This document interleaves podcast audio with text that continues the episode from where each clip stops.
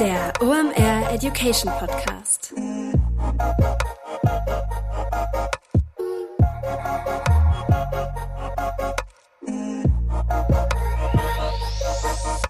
Es ist mal wieder Montag, Zeit für eine neue Folge OMR Education. Mein Name ist Rolf Herrmann, ich bin der Chefredakteur der OMR Reports und heute nicht alleine mit diesem Titel, denn der Chefredakteur von OMR, Roland Eisenbrand, ist heute zu Gast. Deshalb machen wir für euch heute den ersten Chef's Table hier im OMR Education Podcast auf. Wie und warum machen wir das? Wir beide finden den Begriff Prediction so ein bisschen ausgelutscht, denn wir wollen ja keine Tarotkarten legen, sondern wir beschäftigen uns ja 365 Tage mit diesem Thema, führen viele Hintergrundgespräche.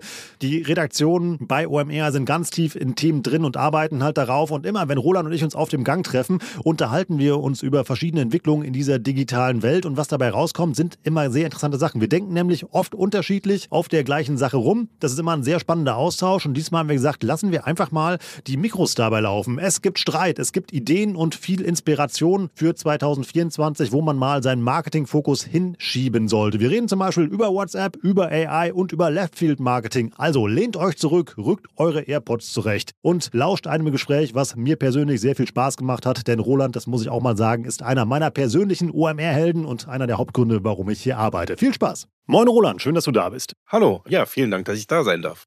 In guter alter OMR Education Tradition, wer bist du, was machst du da und warum ist eine saugute Idee, mit dir über Plätze im Internet zu reden, wo man mal hinschauen sollte?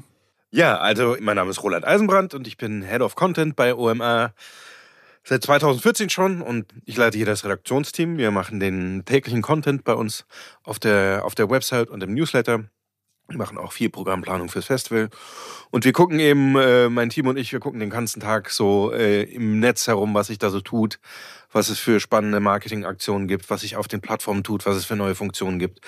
Das beobachten wir die ganze Zeit. Genau, und versuchen daraus dann spannende Geschichten zu filtern, die wir unserem Publikum erzählen. Habe ich dir eigentlich mal erzählt, dass du einer der Hauptgründe bist, warum ich bei OMR arbeite?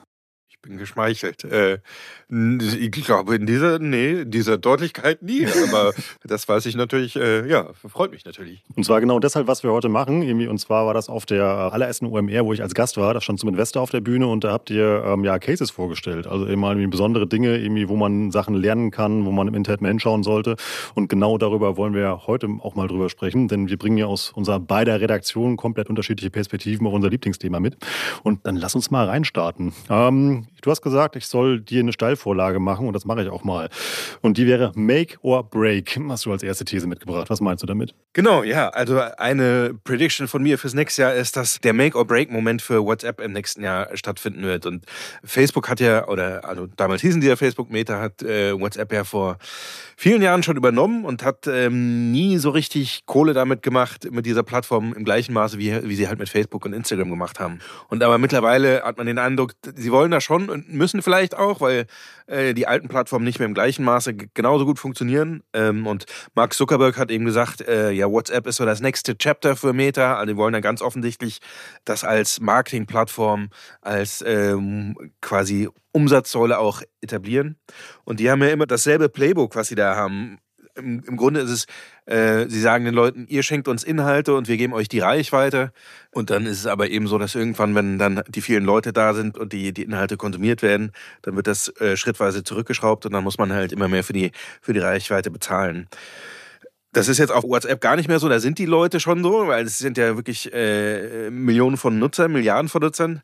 Und deswegen, sie haben das lange nicht darauf angewendet, glaube ich. Sie haben ja die Plattform eher gekauft, um sich erstmal quasi vor einem drohenden Wettbewerb zu schützen. Und jetzt wollen sie aber trotzdem Geld damit verdienen, weil sie es ja auch äh, müssen, müssen ja irgendwann mal diesen Einkaufspreis auch wieder ähm, reinbekommen. Und ähm, genau, ich glaube, dass jetzt im letzten Jahr sind ja diese WhatsApp-Channels eingeführt worden und dass das so ein bisschen so eine Zeitenwende war für WhatsApp, weil die da eben ähm, dadurch dann ja WhatsApp auch zum Reichweitenkanal geworden ist. Also Medien, Unternehmen und so weiter konnten ihre, ihre WhatsApp-Channel da kostenlos einrichten und konnten dann halt auch, wenn sie eben da Abonnenten oder Abonnentinnen gewonnen haben, ähm, da ein großes Publikum Publikum erreichen. Und ähm, ja, deswegen, ich glaube, das werden sie weiter ausführen. Und ich glaube auch, dass der Grundgedanke hinter diesen äh, Channels, diesen WhatsApp-Kanälen war, dass sie ein Umfeld schaffen wollten, in dem die Leute auf WhatsApp Werbung akzeptieren überhaupt. Weil Werbung in den persönlichen Nachrichten, ich glaube, das würde die Leute sofort verstören und sie von der Plattform wegtreiben. Deswegen glaube ich, der, der Grundgedanke dieser, hinter, dieser Kanäle war, sie wollen Inhalte auf WhatsApp haben, in denen die Leute Werbung überhaupt akzeptieren. Ich glaube, dass das aber trotzdem ein dickes Brett sein wird, WhatsApp als Marketingplattform zu akzeptieren. Sie haben es ja bisher sehr lange als, als so CRM und Kundenbindungsplattform positioniert und man musste dann als Unternehmen für jede Nachricht an den Kunden, äh, wenn das jetzt nicht im Rahmen einer Abwicklung einer, Bestellung war, musste man dann als Unternehmen bezahlen. Und ähm, ich glaube, das funktioniert nicht so gut, einfach weil E-Mail noch so günstig ist und als, als, äh, als TM-Tool einfach eine, eine, ein harter Wettbewerber ist. so Und deswegen, glaube ich, müssen sie da ähm, das eben auch als Kundengewinnungsplattform akquirieren. Und ich glaube, dass sie das im nächsten Jahr versuchen werden.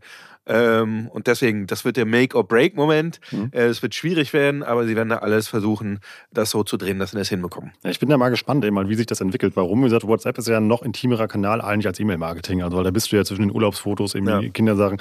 Auch wenn man zum Beispiel mal selber guckt, wer nutzt dieses, diese Story-Funktion bei WhatsApp. Also, was da für Sachen eben halt gespielt werden. Das ist ja eine sehr spezielle Zielgruppe. Ja, also bei mir ist meine Cousine, die ein paar Jahre älter ist als ich und äh, dann irgendwie lustige Ostergrüße teilt oder so. Das machen relativ wenige Leute. Ich weiß nicht, wie es bei dir ist. Bei mir machen das viele, die Nachwuchs bekommen haben. Ah. Eben halt, oder die dann auf keiner anderen Social Media Plattform unterwegs sind, die das dann eben halt nutzen, weil sie sagen, da bin ich eben halt geschützter als bei Instagram und Co. und nutzen das dann aber irgendwie in, in der Form, weil man da auch definieren kann, wer Sachen da sieht. Warum erzähle ich das so ausführlich? Ich glaube, da ist irgendwie die, die Hürde für Werbung echt krass. Also, wenn ich dir jetzt ähm, ja, ein lustiges Urlaubsfoto schicke und dann steht da irgendwie wird präsentiert von XYZ, ähm, glaube ich, ist die Nutzer-Experience nicht mehr so gut. Ja, ja das, das sehe ich genauso. Und ich glaube auch, dass sie deswegen so vorsichtig waren, weil sie die Leute halt nicht von der, von der Plattform ähm, vertreiben wollten und dass Kanäle eben der Versuch sind, da irgendwie ein Umfeld zu schaffen, in dem das vielleicht ein bisschen besser geht. Aber mein Eindruck ist auch, dass die, also ich weiß nicht, wie es bei dir ist, aber diese Kanäle, ich habe das am Anfang, habe ich einige abonniert, viel aus beruflichem Interesse, um das zu beobachten. Ich gucke da aber mittlerweile relativ selten rein. Die haben teilweise schon wirklich beachtliche AbonnentInnenzahlen, so, aber ähm, ich glaube, bei diesem, alles ja vergleichbar im Grunde mit dieser Broadcast-Funktion, die es auch auf Instagram gibt. Mhm. Und bei Instagram habe ich, ähm, als ich so die ersten Kanäle abonniert habe, habe ich dann immer irgendwie noch eine Push-Nachricht bekommen. Und das war auch, weil ich, glaube ich, dann Instagram diese Push-Nachrichten erlaubt habe. Bei WhatsApp ist es, glaube ich, nicht so. Und dadurch ist es noch viel schwieriger, die Leute immer wieder in die Kanäle zurück ähm, zu holen. Und deswegen habe ich, ist auch so mein Eindruck, dass das noch nicht so für die Unternehmen so gut funktioniert, wie sie es gerne hätten. Ich weiß nicht, ob du da zuletzt irgendwie was gehört hast von, von Gästen oder so, aber ähm, ja kenne zumindest, was Kanäle angeht, irgendwie äh, kein gutes Beispiel. Was wir hier eben halt auch schon mal hatten, jetzt als ähm, Wadi beispielsweise oder ähm, was ja auch ähm, äh, Johannes Kliesch von äh, Snox bei Westin Podcast eben halt auch erzählt hat, wie gut der WhatsApp-Kanal für sie funktioniert. Aber das ist ja genau dann dieses Kundenkommunikationskanal, was ja. du eben halt angesprochen hast, also dass direkte Messages an Leute halt geschickt werden. Ja. Als Brand, wenn ich ehrlich bin, also ich folgte auch sehr sehr vielen irgendwie bei in diesen Channels, aber das war dann so ein bisschen der Threads-Moment, irgendwie so die ersten zwei Wochen war so Hype, Hype, Hype, Hype, was geht da so? Aber mich hat es noch nicht gekriegt, wenn ich ehrlich mhm. bin. Also, weil auch viel Sekundärverwertung halt von anderen Kanälen, die man dann da findet. Vielleicht ändern sie das noch. Man kann ja relativ wenig interagieren als Abonnent. Man gibt, es, gibt, es gibt einfach diese Emojis und bisher, doch, sie haben jetzt vor kurzem, glaube ich, so eine Poll-Funktion eingeführt, wo man dann an so Abstimmungen teilnehmen kann. Aber man kann nicht irgendwie Kommentare ähm, schreiben zu dem, was die, was die Kanalbetreiber da ähm, schreiben. Und ich glaube, das ist äh, auch vielleicht nicht mehr so zeitgemäß, weil die Leute dann immer erwarten, dass sie irgendwie irgendwas kommentieren können und ihren, ihren Senf dazu geben wollen, weil jeder denkt, seine seine oder ihre Meinung ist wichtig. Aber ich finde, als Brand, um, direkte Kundenkommunikation zu betreiben, ist WhatsApp für mich das Ding, was man auf alle Fälle machen sollte. Mein Lieblingsbeispiel, mein Supermarkt um die Ecke, der schickt mir jeden Sonntag ein PDF oder eben halt einen Link eben halt, wo ich halt auf den Flyer für die nächste Woche zugreifen kann da ist sonst nichts drin. Also mhm. irgendwie ähm, ein Screenshot davon, irgendwie zwei Sätze und der Link. Ähm, das ist 100% Mehrwert. Ist das Rewe, oder? Äh, Famila, Nordostgrüße gehen raus. Ah, ja, ich habe Rewe abonniert, aber auch mehr aus beruflichem Interesse, nicht weil ich dann immer mir die Angebote angucke, aber um, um zu gucken, wie die es machen so. Also fassen wir mal zusammen, wie gesagt, mal, da wird einiges passieren. Als Brand sollte man da irgendwie ähm, in der direkten Kundenkommunikation das nutzen und das vielleicht beim Checkout oder mal so mal einbauen, um da auch einfach Leads eben mal abzugreifen. Und bei Channels sind wir uns beide nicht so sicher, was da so geht. Ja. Ja, ein Thema, wo man nicht drum kommen werden, ist wahrscheinlich AI, oder? Ja, Ja, auf jeden Fall, ganz klar. Es ist, äh, kann man ja fast kaum mehr hören, nur weil es überall als Buzzword heiß gehandelt wird. Ja, also meine These zu AI ist jetzt nicht so ganz knallig wie die zu, zu WhatsApp. Ich glaube, dass es zum einen so eine Konsolidierung stattfinden wird und zum anderen das große Thema so Content Explosion ist. Ich glaube, wenn man jetzt auf die letzten anderthalb Jahre zurückguckt, seit äh, dem ChatGPT da gestartet ist, ähm, es gibt, ist ja häufig bei solchen, wenn irgendwie neue Plattformen, neue Kanäle entstehen, dass es so eine Wildwestphase gibt, wo es Chancen gibt, wo dann auch nicht immer so auf die Regeln geachtet wird. Und ich glaube, es war jetzt diese Wildwestphase und ich glaube, das wird sich jetzt so ein bisschen ändern. Das sieht man halt eben an dieser Klage von der New York Times gegen, äh, gegen OpenAI, wo sie sagen, äh, wir haben hier Artikel teilweise eins zu eins äh, in ChatGPT quasi von ChatGPT wiedergegeben worden, wo die das quasi geschluckt hatten und quasi äh, auf Basis der Artikel von der New York Times ihre, ihr, ihr Modell trainiert haben. Ähm, und ich glaube, das ist eben dieser Kampf um die Trainingsdaten. Das wird, äh, wird äh, wahrscheinlich die nächsten Jahre bestimmen. Wäre jetzt so mein Gefühl, weil man das, man sieht das schon an dieser Klage, wie, wie wertvoll die sein können und dass da hart drum, äh, drum gehandelt wird. Und äh, OpenAI hat dann, bevor eben ChatGPT durch die Decke gegangen ist, ist da einfach mal wildwestmäßig, haben sie das einfach alles gecrawlt und mhm. ihrem Korpus quasi hinzugefügt. Und ich glaube, dass das in Zukunft halt schwieriger wird, weil da jetzt jeder sieht, was für ein Hype da ist, was, was für eine äh, Bewertung OpenAI generiert hat, welche Werte da entstehen. Und deswegen wird da jetzt sehr viel genauer hingeguckt. Und deswegen sind diese Trainingsdaten äh, gewinnen an Wert, wenn man jetzt auch denkt, keine Ahnung, medizinische äh, Fachjournale. Also es gibt ja, äh, glaube ich, zwei, drei große Verlage im Wissenschaftsbereich, was da an Wert äh, möglicherweise vorhanden ist, wenn man künstliche Intelligenz auf diese Daten setzt und die dann irgendwie daraus nochmal Schlüsse ziehen und Dinge entdecken, die man vorher gar nicht ähm, gefunden hat. Ich glaube, da steckt ein enormer Wert hin, drin und deswegen wird es da, glaube ich, um diese Daten ein, einen Kampf geben. Und ich glaube, was, was dann gleichzeitig passiert, ist, dass äh, noch, also man hat ja in den letzten Jahren schon gesehen, dass es so ein, so ein Trend zu Paid Content gibt. Auch die ganzen Verlage haben, bieten immer weniger äh, Inhalte kostenlos an. Beim Spiegel, wenn man auf die Startseite geht, ist, glaube ich, mittlerweile 60 Prozent oder 70 Prozent ist äh, hinter der Paywall, wenn man sich weiterklicken will. Ich glaube, diese Entwicklung wird durch AI noch vorangetrieben. Einfach weil diese Trainingsdaten, also diese Grunddaten für solche, um solche Modelle zu trainieren, halt teuer sind. Und man sieht ja auch bei diesen ganzen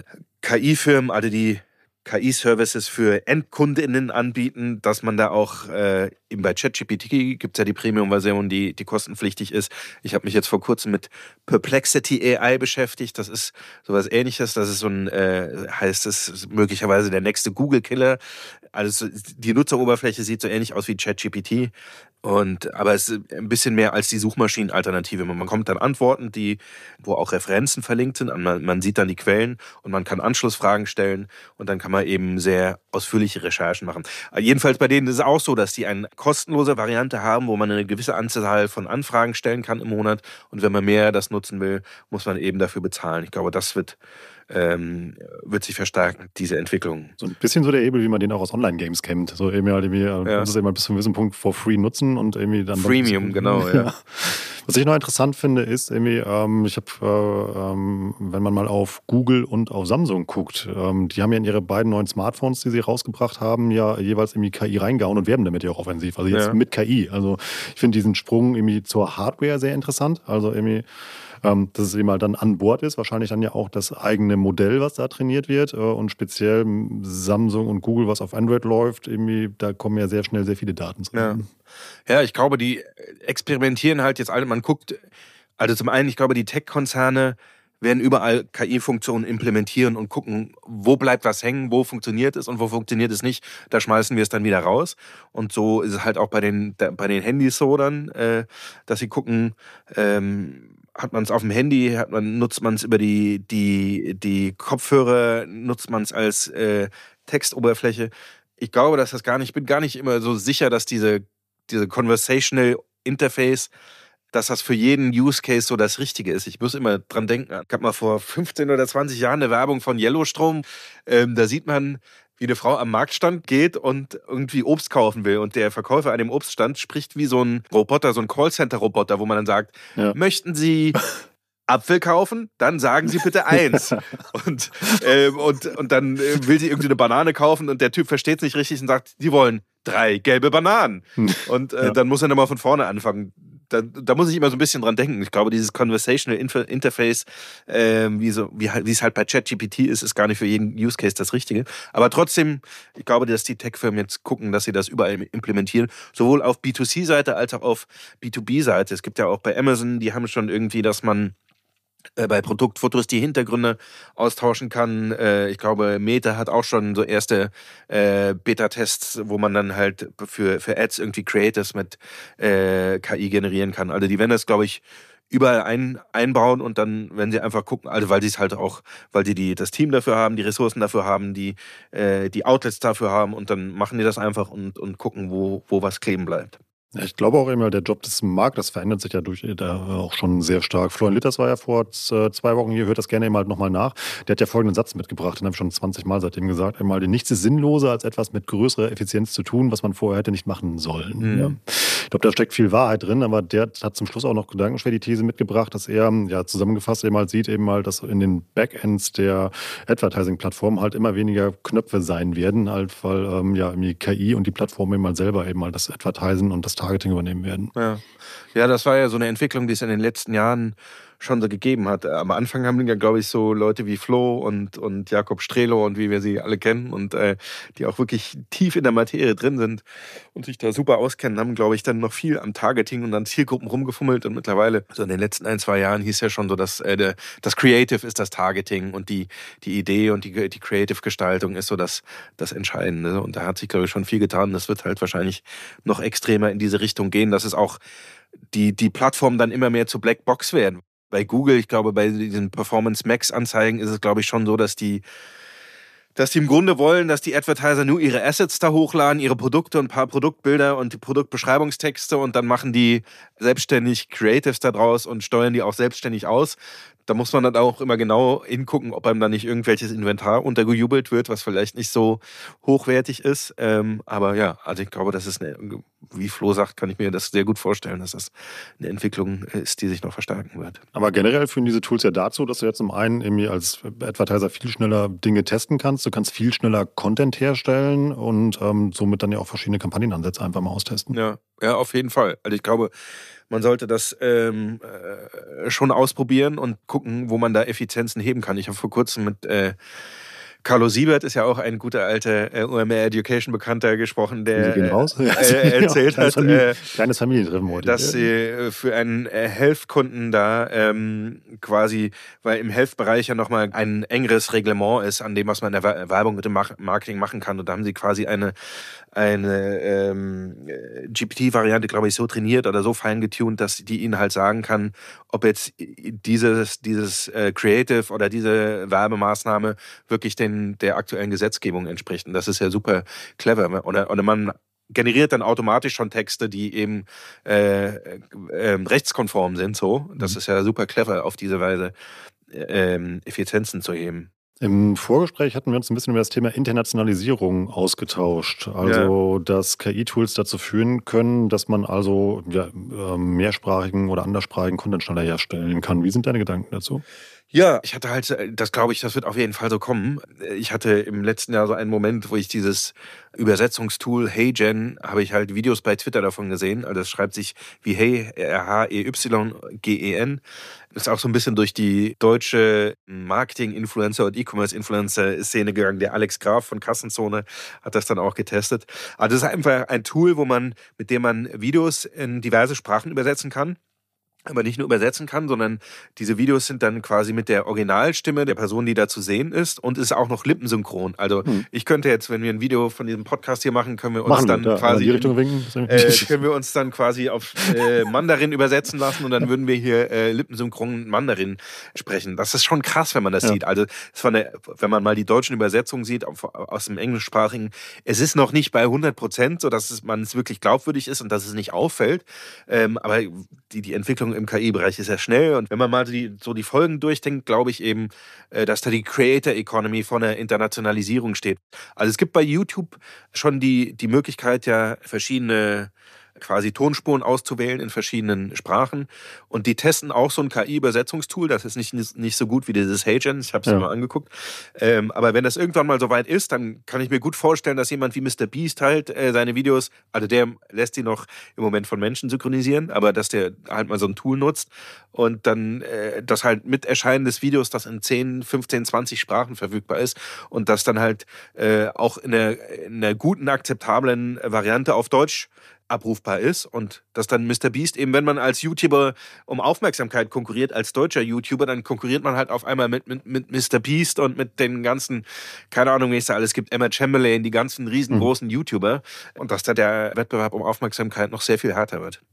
Ja, das ist ja ohnehin im Moment irgendwie der, der Kampf um Aufmerksamkeit, was man bei den Creators eben halt ja aussieht, eben mal, das sind ja eigentlich schon kleine Medienunternehmen mittlerweile. Ich glaube, da können AI-Tools auch eine Möglichkeit sein, da produktiver zu werden, um noch mehr schneller Content für die verschiedenen Plattformen halt herzustellen. Also wenn man mal einen ganz normalen Creator-Account sich anguckt, der dann den gleichen Content ja auf vier, fünf, sechs, sieben Plattformen mal spielt oder parallel auf drei Plattformen live ist, das ist ja auch äh, eine sehr komplexe Tätigkeit mittlerweile geworden. Also viel stärker als früher empfinde ich das. Ja, auf jeden Fall. Theoretisch muss man halt vier, fünf Plattformen äh, gleichzeitig bespielen. Mhm. Ich glaube, dass es wahrscheinlich schon sinnvoll ist, sich am Anfang erstmal auf eine zu konzentrieren und da die ganze Liebe reinzulegen. Und wenn man dann ähm, ein gewisses Level erreicht hat, dann zu gucken, ähm, bin ich jetzt hier vielleicht an der Wachstumsgrenze gestoßen und kann ich auf anderen Plattformen noch andere Zielgruppen zu äh, erreichen, dann, dann ist es auf jeden Fall sinnvoll. Aber ich wäre schon auch skeptisch, da äh, zu viel von AI machen zu lassen, weil die als Creator lebt man ja von der von der Nahbarkeit und von der Echtheit und also mich nervt dieses Gespräch, äh, diese, die, dieses, man muss authentisch sein. Das ja. sagt jeder Creator, wenn man ihn fragt, warum bist du erfolgreich, dann sagen die, ja, ich bin halt authentisch und bin einfach so, wie ich bin. Mhm. Ich glaube, das ist nicht immer nur der, der einzige äh, Grund, aus dem die erfolgreich sind. Aber ähm, ja, aber trotzdem glaube ich, natürlich ist was Wahres dran. Und wenn die Leute merken, ähm, es ist äh, ein Video ist komplett AI erstellt und hat keine persönliche Komponente mehr, dass man die Leute auch verlieren kann. So. Aber ja. Weil es gibt ja irgendwie speziell auf TikTok zum Beispiel eben ja Accounts, die sind komplett AI-basiert. Das sind dann eben hier so irgendwie Dr. Schnuggles erklärt Wissenschaftsfacts oder sowas. Eben, das ist, ähm, das ist nett mitzunehmen. Einfach davon lässt man sich eben halt berieseln, ist aber jetzt wirklich nicht eben halt, ähm, zumindest mal der Creator, der es schafft, eben halt diese Beziehungstiefe herzustellen, ähm, die du eben halt gerade beschrieben hast. Aber die, die Überleitung habe ich mir selber gebaut. Irgendwie lass uns mal noch ein bisschen über TikTok streiten. Ja. Sehr gerne. Ja, also aus meiner Sicht ist das eines der spannendsten Themen äh, bei TikTok ja sicherlich jetzt ein TikTok-Shop, was es in Großbritannien und in und den USA schon gibt und in Asien teilweise auch. Da hatte ich mich zuletzt auch mit beschäftigt und geguckt, äh, wann kommt das denn in Deutschland, weil das äh, interessiert ja auch viele Menschen. Und da habe ich Stellenanzeigen gesehen, die eben darauf hindeuten, dass das möglicherweise noch in diesem Quartal, vielleicht auch im, im nächsten Quartal in Deutschland starten wird. Man weiß es nicht. Ähm, aber äh, ja, um jetzt nochmal eine steile These rauszuhauen, ich glaube, dass ähm, TikTok-Shop langfristig in der, in der westlichen Welt ähm, scheitern wird und dass es nicht funktionieren wird. Ja. Erklär mal warum. ja, ich glaube, das ist eine Kultursache. Also in China funktioniert das ja offenbar sehr gut und auch dieses Live-Shopping ist da ja ein Riesenthema. Ich glaube, das ist eine Mentalitätssache. In, in China, das ist halt eine Gesellschaft, die in einer ganz anderen Phase ist. Die, das ist eine junge Konsumgesellschaft im Gegensatz zu der westlichen Welt. Das ist eine alte Konsumgesellschaft. Und ich glaube, dass dieses QVC-artige Shopping-Ding, dass das einfach nicht so viele, also QVC ist halt in, in der westlichen Welt, funktioniert es gut, äh, aber halt in einer gewissen Nische, glaube ich. Ähm, und das funktioniert nicht in der Breite. Und ich glaube, genauso wird TikTok Shop nicht in der, in der Breite funktionieren. Und wenn man eben sich anguckt, in den USA ähm, gibt es schon viele Beschwerden darüber, dass äh, TikTok die so Shopping-Videos so pusht und dass mhm. der, die For You-Page halt voller äh, Shopping-Videos ist und sich halt wie so ein QVC-Kanal eben anfühlt. Ja. Fühlt. Und äh, jetzt habe ich zuletzt letzte Woche auch irgendwie einen Artikel äh, gesehen von TechCrunch.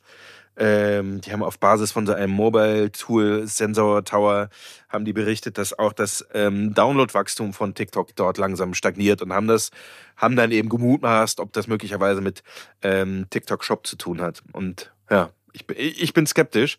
Und ich glaube auch, um jetzt noch den letzten Punkt zu machen, dass die vielleicht das gar nicht so dringend brauchen. Also natürlich gucken die, wo sind Wachstumspotenziale und können sie das, was für sie in, China funktioniert und in Asien funktioniert, können sie das auf die westliche Welt übertragen. Ich glaube aber, dass die das gar nicht so dringend brauchen, weil ähm, ich hatte noch einen anderen äh, Bericht gelesen oder so einen Mobile Report von Data AI. Die machen immer einmal im Jahr State of Mobile. Super spannende Sachen drin. Und ein, ein Datenpunkt, der da drin war, dass ähm, TikTok die erste Nicht-Gaming-App ist, die einen Umsatz von 10 Milliarden US-Dollar geknackt hat. Mhm. Durch die Donations, oder? Genau, ja. durch diese Donations in den Livestreams. Mhm. Und das scheint für die ja offensichtlich super gut funktionieren. Ich finde es auch super trashy, weil es ja, also äh, diese, diese Live-Battles von Creatern und da wird ja auch ganz viel Abzocke getrieben und so weiter. Aber als, als Umsatzkanal für die scheint es offensichtlich gut zu funktionieren. Und da ist es dann, glaube ich, diese Verquickung von Entertainment und ich unterstütze den Creator, der mir sympathisch ist. Das, das ist, glaube ich, fühlt sich für die Leute natürlicher an, zumindest für ein gewisses Klientel fühlt sich, glaube ich, natürlicher an als halt so eine Verkaufsshow. Ja, die haben ja auch so heimlich still und leise, haben die ja so Paid-Streams eingeführt, eben halt, dass du ja eben dann einen Premium-Zugang eben mal zum Livestream kaufen kannst, wo dann exklusiver Content eben mal zu sehen ist. Ja, habe ich auch gesehen. Und da habe ich mich auch gefragt, ist das eine, äh, ist das quasi der erste Schritt äh, zu TikTok Shop, um die Leute schon mal an diese, dass sie ihre Bezahldaten äh, da eingeben und der erste Test irgendwie, um diese Bezahlfunktion einführen zu können? Keine Ahnung, aber weißt du da mehr oder? Nee, ich glaube, es wird nur besser funktionieren. Warum? Wie gesagt, immer jede App ist bisher daran gescheitert, eben mal In-App-Shopping effektiv zu betreiben, weil sie das mit dem Bezahlen nicht hinbekommen haben. Also dass die Schnittstelle eben mal zur Kreditkarte, zu, zu, PayPal oder was auch immer nicht funktioniert hat oder halt einfach nicht möglich war. Ähm, wenn man sich jetzt mal ähm, TikTok-Livestreams anguckt und da sehe ich TikTok-Shop speziell als, äh, als Riesenpotenzial, da gucken jetzt schon zwei oder 300 Leute zu. Irgendwie, wenn man zum Beispiel, habe ich gestern gerade geguckt, irgendwie, ähm, das ist jemand, der verkauft Retourware aus dem E-Commerce und dann machen die so Versteigerungsmechanismen eben halt, äh, dass dann die Community fragt, wie viel willst du dafür bezahlen und dann bieten die sich hoch. Und dann gibt es eben halt einen Bruch in der Customer Journey, in Anführungszeichen. Die Leute müssen dann nämlich den Stream verlassen, müssen auf die Website des Betreibers gehen, müssen den Artikel da kaufen und bezahlen und kommen dann zurück in den Livestream, wo das dann irgendwie ausgepackt wird und sich Leute halt dann ärgern oder freuen hinter dem, was sie da für einen, für einen Schrott gekauft haben im Ende des Tages. Und ich glaube, wenn es da die Möglichkeit gäbe, jetzt einfach auf Kaufen zu drücken oder eben halt zu bezahlen, dass das eben halt viel näher dran wäre und somit auch die Umsätze dieser Kanäle boosten würde. Mhm. Alternativ gibt es ja so, das irgendwie kommt ja aus den USA, so Leute, die Handtaschen verkaufen, Perücken oder diese Edelstein-Mafia, ähm, hätte ich jetzt was gesagt. Qualitäts Crystals, ja, ja, ja. ja Qualitäts, Qualitätsanbieter für Halbedelsteine. die auch irgendwelche heilenden äh, Funktionen noch haben und ja. so natürlich. Ganz überzeugend und äh, rein wissenschaftlich. Oder auch Süßwarenshops oder so eben halt. Das glaube ich eben mhm. halt, dass da einfach ein Potenzial halt irgendwie da ist. Also das sind ja zum Teil auch Game-Shows eben halt, die da laufen, wo du Shopping und Entertainment noch näher miteinander verknüpfen kannst. Du musst es halt nur cool machen. Also steht und fällt mit Content am Ende des Tages. Ja. Und ich glaube einfach, dass da TikTok Shop das Potenzial hat, einfach eine sehr native Nutzererfahrung zu erzeugen. Ja. Lustig, dass du diese, die, diese Livestreams, ich habe das auch eine Zeit lang häufig auf der For You-Page gehabt. Ich habe es dann auch ähm, mir die besonders angeguckt und dann habe ich natürlich noch mehr auf die For You-Page bekommen. Auch so diese, ich, ich ähm, verpacke deine Bestellung live ja. im Stream Dinge. Ähm, das habe ich in der letzten Zeit nicht mehr so viel gesehen. Ähm, ja, aber also ganz klar, was ich, was ich auch denke, was die große Chance von TikTok Shop ist halt im Vergleich zu anderen äh, E-Commerce-Plattformen, ist halt diese Einbindung von, von Creatern, dass sie das halt ganz nativ machen können und dass sie dieses Affiliate-Modell, die haben ja dann auch quasi eine Infrastruktur im Affiliate-Marketing ganz, ganz einfach umsetzen zu können. So.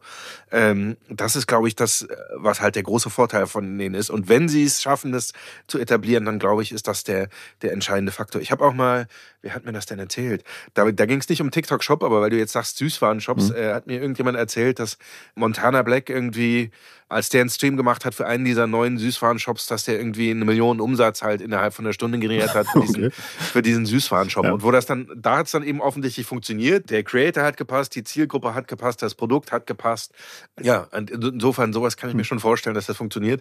In der Breite bin ich halt so ein bisschen skeptisch, bin ich nicht so sicher. Aber, Aber haben wir noch einen schönen Cliffhanger, um jetzt genau. den Stream mal aufzumachen. Macht doch gerne mal einen Post zu dieser Episode fertig und schreibt mal rein, ey, mal, wie ihr das seht. Seid ihr eher irgendwie im Lager von Roland, der sagt, ja, ach, das braucht kein Mensch, wird sie nicht durchsetzen? Oder eben seid ihr auch wie ich so ein kleiner Live-Shopping-TikTok äh, sucht, die eben mal, der sagt, ja, ach, guck mal, wenn ich da bezahlen würde, würde ich da vielleicht ein bisschen mehr kaufen. Ich bin gespannt, was, wie, wie ihr das da draußen so seht. Einen haben wir noch, äh, und zwar das Thema Left-Field-Marketing, so haben wir das mal geframed. Was ist das und warum sollte man mal da hingucken? Left-Field-Marketing, ja, ist eine, eine der Thesen, mit denen wir uns gerade im Rahmen der, der Recherche für die äh, diesjährige State of the German Internet Keynote beschäftigen. Das hat ganz gut zu einem Punkt gepasst, den du auch im Vorgespräch geäußert hast. Du hattest das Iron Iron Bubbles genannt. Willst du das einmal äh, erklären, was du damit gemeint hast? Ja, also jetzt, jetzt kommen wir mal in die ähm, ja, Historie der OMR-Keynotes. Da gab es ja mal das Thema der Aufmerksamkeitsökonomien. Und ähm, ich glaube, es ist noch nie so schwer wie heute für Brands irgendwie einfach auf das Radar von äh, speziellen Neukunden zu kommen, weil es sehr gut möglich ist, sich als ähm, ja, Internetnutzer ähm, einfach so abzuschirmen, dass man einfach nur auf seinen gewohnten Faden unterwegs ist und somit eben halt dann Algorithmen ja vorgeben, was man sieht. Ähm, und somit kannst du auch großen gesellschaftlichen Themen ja auch sehr gut aus dem Weg gehen. Und ähm, deshalb glaube ich, dass du so, ähm, ja, so Breaker brauchst, eben halt um diese Iron, also so viele Anglizismen. Buzzwords. Genau, Buzzwords, nee, also irgendwie machen wir es mal irgendwie einfach und auf Deutsch quasi mal, um aufzufallen, musst du halt das machen, was glaube ich eben halt ähm, wenig Brands aktuell machen oder halt irgendwie da die Räume besetzen, wo du halt wahrgenommen wirst, ähm, wo Leute halt Zeit haben, um auf dich zu achten. Ja. Mein Eindruck ist auch, dass so ein bisschen die Mitte auch irgendwie wegbricht. Entweder hat man so die ganz großen Geschichten, die ganz großen Aufmerksamkeitsphänomene, wie jetzt im letzten Jahr Barbie und Oppenheimer oder äh, Tube Girl auf TikTok oder diese Stanley Cup Geschichte, mhm. wo es dieses, ähm, wo diese Frau irgendwie, die, das war ja ein so ein virales Video mit diesem Stanley Cup, diesen Becher, äh, der, der Frau ist irgendwie das Auto abgebrannt und dann ist sie hingekommen und hat geguckt, in der Mittelkonsole stand noch diese Stanley Cup und da war noch, äh, die war halt geschlossen und da war sogar noch also die ist halt so stabil, dass dann noch das Eis in dieser Stanley Cup drin war, was für die ein, Und dann ja, hat stimmt, Stanley ja. eben den, ihr das Auto bezahlt und, ja. äh, und hat damit eine enorme Reichweite und Aufmerksamkeit generiert. Ähm, also das sind so diese großen viralen Momente. Und dann äh, auf der anderen Seite braucht man halt irgendwie so Content und, und Kanalnischen. Und genau, und da, da schließt sich jetzt nochmal der, der Kreis, das hatten wir eben im, im Rahmen der Recherche, sind wir da gerade dabei, äh, diese Left-Field-Marketing, also die so ein bisschen außerhalb des, des üblichen, so ein bisschen out-of-the-box-Thinking, äh, um nochmal mhm. zu den Anglizismen zurückzukehren, ähm, Kanäle zu erschließen, die jetzt nicht so, zumindest im Moment nicht mehr so super offensichtlich sind oder genau. Was sind da für Sachen, die dir spontan einfallen, die man ausprobieren und nutzen kann? Oder? Ja, gibt es mehrere Dinge. Also was ich überraschend fand, zum einen war der Johannes Kliesch von äh, Snox war ja vor einigen Monaten im OMR-Podcast und hat gesagt, dass sie sehr erfolgreich TV-Werbung einsetzen in, äh, auf Nischenkanälen äh, unter anderem. Ähm, ist das für sie äh, offenbar ein gutes Mittel, um Kunden zu akquirieren? Ich nehme an, also sie werden das ja eben dann auch tracken, ja. äh, wie, wie zu diesem Zeitpunkt dann Leute auf ihre, ihre Website kommen und ähm, zum Zeitpunkt der Ausstrahlung des, des Spots. Ich hatte vorher auch schon mal mit ihm gesprochen, da hatten sie bei Amazon auch, also im, im Livestream von einem Champions League-Spiel, einen Spot geschaltet, was für sie auch super erfolgreich war. Habt ihr vielleicht auch mitbekommen. Das war dieser Spot, ja. wo es irgendwie so kurz so aussah, als ob der Stream abbricht, genau, was ja. natürlich während des Fußballspiels äh, äh fand es auch wirklich einfach eine super smarte Idee, weil du sitzt ja am, wahrscheinlich am Sofa, es läuft gerade die Werbung, ja. Ähm, äh, ist gerade Halbzeit beim Spiel, deswegen guckst du sowieso nicht auf den Spielbildschirm, äh, sondern liest vielleicht auf dem Handy gerade Twitter, was andere Leute über das Spiel schreiben oder so. Und aber wenn du halt mitkriegst, der, oh, ach du Kacke, der Stream äh, kackt ab, ja. verpasse ich jetzt den Anfang von der zweiten Halbzeit, dann ist die Aufmerksamkeit so, sofort da. Also es hat für die super gut funktioniert. Und TV-Werbung war ja viele Jahre dann nicht mehr so super spannend. Also in Direct Response Bereich, glaube ich schon noch. Aber was fand ich eben interessant, dass ein Startup wie Snox, was ja wirklich ein agiles, digitales, sehr digital-marketing-affines Startup äh, ist, äh, TV-Werbung nutzt. Das hast du ja gerade mitgebracht als Positivbeispiel eben mal, die ja durch einen cleveren Spot einfach die Aufmerksamkeit ja. äh, irgendwie der, äh, der Zuschauer eben mal, die sich geholt haben.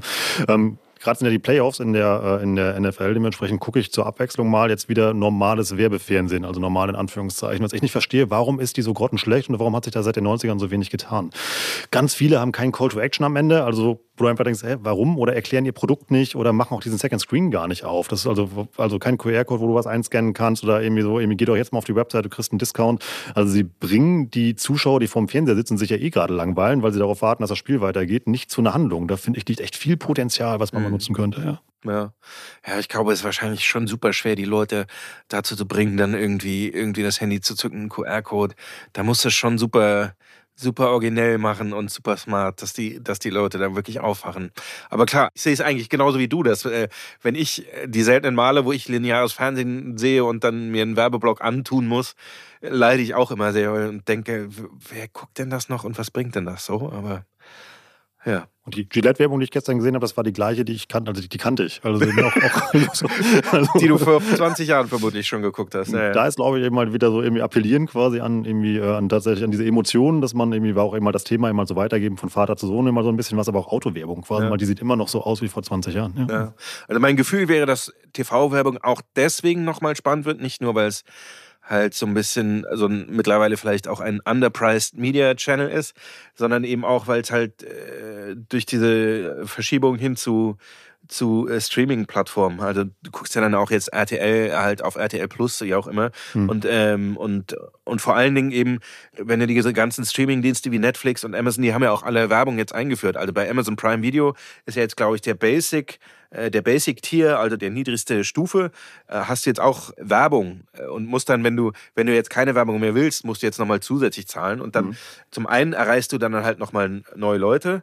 Ähm, zum anderen haben diese ganzen Streaming-Plattformen ja auch Sportübertragungsrechte eingekauft, von, von Apple über Amazon bis Google. Für YouTube hat ja auch äh, NFL-Rechte, glaube ich, eingekauft in den USA. Also ich glaube, in, in Zukunft wird es wieder so wie früher, dass wir alle über denselben Streaming-Dienst uns was angucken, keine Ahnung, Fußball angucken und da wieder Werbung schauen. Und im Grunde ist es dann wieder so ein bisschen wie früher. Um so, so ein Learning abzuleiten, ist es ja immer halt dahin zu gucken, wo eben halt vielleicht ein Kanal oder eine Werbeform halt da liegt, die man eben halt vielleicht unterschätzt, die man eigentlich aus, ja, vielleicht sogar mal Vorurteilen oder irgendwie, wo man denkt, man erreicht seine Zielgruppe eben halt einfach nicht, die doch einfach mal ausprobiert, weil ähm, das für einen schmalen Taler meistens möglich ist und da dann mehr Potenzial drin schlummert, als man denkt. Ja.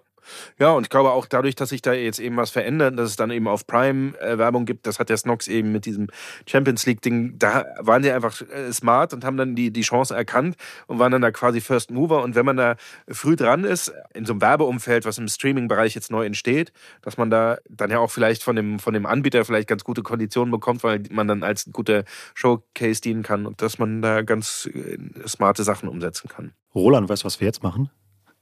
Wir machen Schluss. Warum? Du hast eben Welt-Cliffhanger gebaut, weil du hast gesagt, du hast noch eine Menge Cases und Ideen halt mitgebracht. Und ihr da draußen, lasst uns mal wissen, ob ihr das gut fandet, denn dann machen wir dazu einfach nochmal eine zweite Episode. Es war eine sehr gute Idee, dich einzuladen.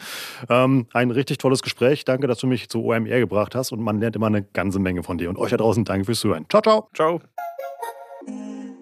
Das war wieder richtig spannend. Ich habe eine Menge gelernt. Ich hoffe ja auch. Ja, Gespräche mit Roland sind immer spannend und ich nehme da eine ganze Menge mit. Mich würde interessieren, beziehungsweise uns würde interessieren und auch sehr viel bedeuten, wenn ihr zu dieser Episode speziell Feedback mit uns teilt. Entweder bei Apple Podcasts als kurze Review mit ein paar Sternen dabei oder verlängert, wie in der Episode schon angeteasert, gerne die Episode zu einem Thema, was euch interessiert. Beispielsweise zu dem TikTok-Thema. Ist das TikTok-Shop-Thema was, was die Plattform hierzulande nach vorne bringt oder seht ihr das anders? Also verlängert gerne diesen Content und geht da mit uns in die Debatte. Markiert da gerne Roland und mich in den Post. Wir freuen uns da schon auf sehr viel Austausch und mal gucken, wie eure Meinung zu dem Format aushält. Vielleicht machen wir es noch ein zweites Mal. Ansonsten noch ein kurzer Hinweis in eigener Sache. Wenn ihr mehr von der Daily-Redaktion lesen wollt, geht dann mal auf die omr.com. Dort findet ihr oben immer den aktuellsten Beitrag der OMR Daily-Redaktion. Richtig gute und investigativ recherchierte Beiträge, die die Kolleginnen und Kollegen da machen. Macht immer Spaß, die zu lesen. Wenn ihr ein passendes Fachbuch zu einer Online-Marketing-Disziplin lesen wollt, dann seid ihr bei den OMR Reports immer richtig. Die findet ihr unter omr.com slash report und mit dem guten alten Gutscheincode Warenkorb bekommt ihr auch noch 10% auf eure Ausgabe. Könnt euch da richtig tief in ein Thema einarbeiten und euer Marketing auf ein Next Level heben. In diesem Sinne noch ein Shoutout hier an alle Stifte, die bei OMR arbeiten. Die richtigen Kolleginnen und Kollegen wissen ganz genau, wen ich jetzt meine. Ich bin Rolf, das war OM Education für heute. Tschüss aus Hamburg. Ciao, ciao.